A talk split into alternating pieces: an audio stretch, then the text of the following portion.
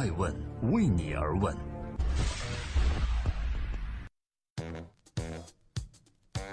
Hello，大家好，二零一七年的十二月十八日，今天是周一，我是爱虫，欢迎聆听守候爱问每日人物，记录时代人物，探索创新创富。今天是爱问每日人物的第六百八十五期，我和爱问团队在北京为您分享。从二零一四年开始，每一年艾问都会制作特别一季，围绕当年商业世界的重大问题制作大型特别节目。二零一四年，艾问记录了董明珠、俞敏洪、刘永好等，探索什么是中国企业家精神。二零一五年，我们敲开中国顶级投资人的大门，从严严、李开复、徐小平那里探索创业的常识。二零一六年，在中国双创的风潮下，蜂拥而至的生也蜂拥而至的死。于是，我们探索创业的十种死法和不死法则。二零一七年，我们看到技术的潮涌下，各行各业发生巨变。我相信一句话：远见者赢，明事者兴。欢迎大家关注“爱问人物，遇见未来”。这里是一场激变当下的赛场，聚焦不同行业，且看顶级大咖如何探索以心制胜，遇见未来。这里是一次未来发问的移动大讲堂，小学生、中学生和大学生代表问出这个万变世界的不变法则。这里更是一个向创新者致敬的舞台。我们以未来影响力人物颁奖压轴。放眼全球，科技创新颠覆式变革正风起云涌。所谓远见者赢，明事者兴。希望在这里我们遇见彼此，遇见未来。也欢迎各位扫描屏幕下方的二维码，报名参加“爱问遇见未来”电视论坛。爱问。为你而问，接下来有请我的同事高原为各位来隆重介绍十二月二十日爱问遇见未来的人工智能专场。到底谁来开题，谁来辩论，谁来发问？欢迎继续聆听守候第六百八十五期爱问人物。有些人因为看见而相信，有些人因为相信而看见。一九九五年，马云在美国接触了当时方兴未艾的互联网。从而相信十年后电子商务时代必将到来。如今，马云建立的阿里巴巴早已是世界电商的翘楚，并继续改变着全世界的电子商务格局。可见，谁能预见未来的十年，谁就能够提前布局未来的风口，抢占先机。可是，虽然谁都想预测未来，但不是每个人都有高瞻远瞩的视角、犀利透彻的眼光。每个行业的未来十年。其实掌握在如今这些行业翘楚们的手中。于是，爱问人物预见未来大型电视辩论节目的策划方案就在这种市场需求下诞生了。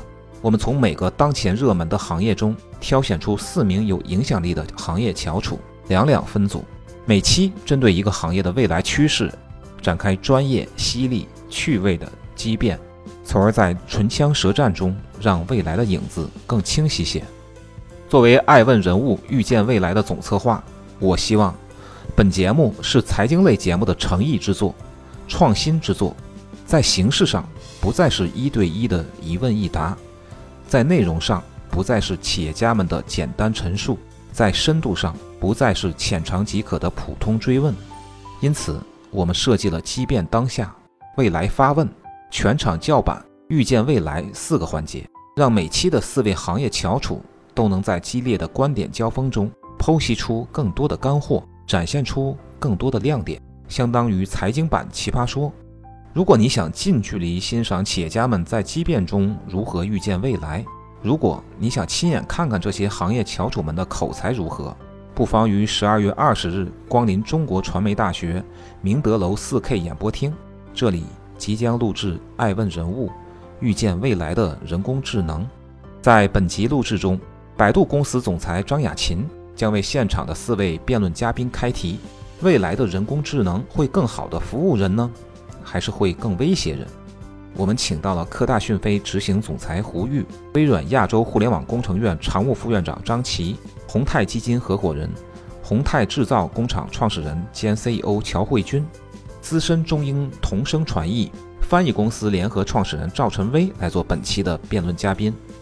张琪曾带领团队和微软亚洲研究院合作开发 Windows 7手写输入识别率技术，并实现了重大突破。他把训练速度提高了二百五十多倍，意味着以前要跑一天的数据，现在五分钟左右就能完成。因为他的此番贡献，比尔盖茨在微软退休的当天，曾特别专门给他写了一封邮件表示感谢。他和刚刚参加2017年世界互联网大会乌镇峰会人工智能论坛的胡玉均认为，未来的人工智能会更好地服务人类。而乔慧君和赵晨威则认为，未来的人工智能一定会威胁人。在正式辩论前，观点先行。我们会让现场的五百多名观众投票，并实时展现在大屏幕上，并且一直到辩论结束，投票器永远处于开启状态。观众们如果认可哪位辩论嘉宾的陈述与分析，可以随时改变自己的立场，这就有意思了。这种实时的投票是反映辩论嘉宾口才的最佳试金石。在激辩当下环节，四位辩论嘉宾将分为四个回合进行激烈的辩论，每个回合。先由其中一位辩论嘉宾进行两分钟的立场演讲，图文并茂地讲出自己的观点和理由，然后进入三分钟自由辩论时间。另一方的两位辩论嘉宾将对其刚才的观点进行反驳。此时的看点是双方辩论嘉宾在互怼时，谁的临场反应能力最快呢？这一环节结束后，我们可以看看大屏幕上观众投票会有怎样的改变。是更多的人认为人工智能在未来会威胁人呢，还是相反？未来十年必定是孩子们的未来。在录制现场，我们也邀请了四位学生进行未来发问，每个学生都会分别上台讲述他们眼中未来的人工智能会给人类带来哪些改变，并对现场的辩论嘉宾提问，解答他们对人工智能技术的疑惑。当然，在录制现场，我们也同样邀请了其他行业内的精英。他们会在全场叫板环节与台上的四位辩论嘉宾来场台上台下的观点 PK，说不定叫板的嘉宾会改变大屏幕的实时投票结果呢。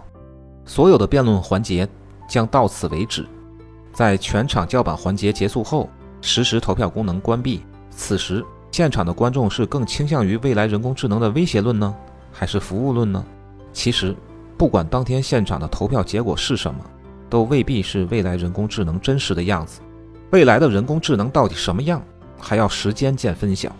因此，爱问人物预见未来每期设置了预见未来环节，将请本期的四位辩论嘉宾用笔在纸上写下他们对未来本行业的具体预测，然后封存到时光胶囊中，待十年后开启，揭晓各位的预见是否都实现了。当然，在节目的最后。爱问人物也会公布爱问2017未来人工智能影响力人物奖，用于奖励近年来在人工智能领域做出贡献的个人。科技永远是把双刃剑，人工智能在未来究竟会更好的服务人，还是会更威胁人，取决于人类。在电影《机械姬》和《终结者》中，我们都见到了既能服务人，又对人类产生致命威胁的人工智能机器人。这些情节。既是科幻故事，也是善意的警告，就像霍金和马斯克警告我们的那样：如果人类不在现在就未雨绸缪地防范人工智能的威胁，那么人类最终很可能毁于自己创造的人工智能之手。你对未来的人工智能持有什么样的期待和态度呢？欢迎来到十二月二十日的录制现场，与众嘉宾一起激辩，说不定你的态度也决定着未来人工智能的走向呢。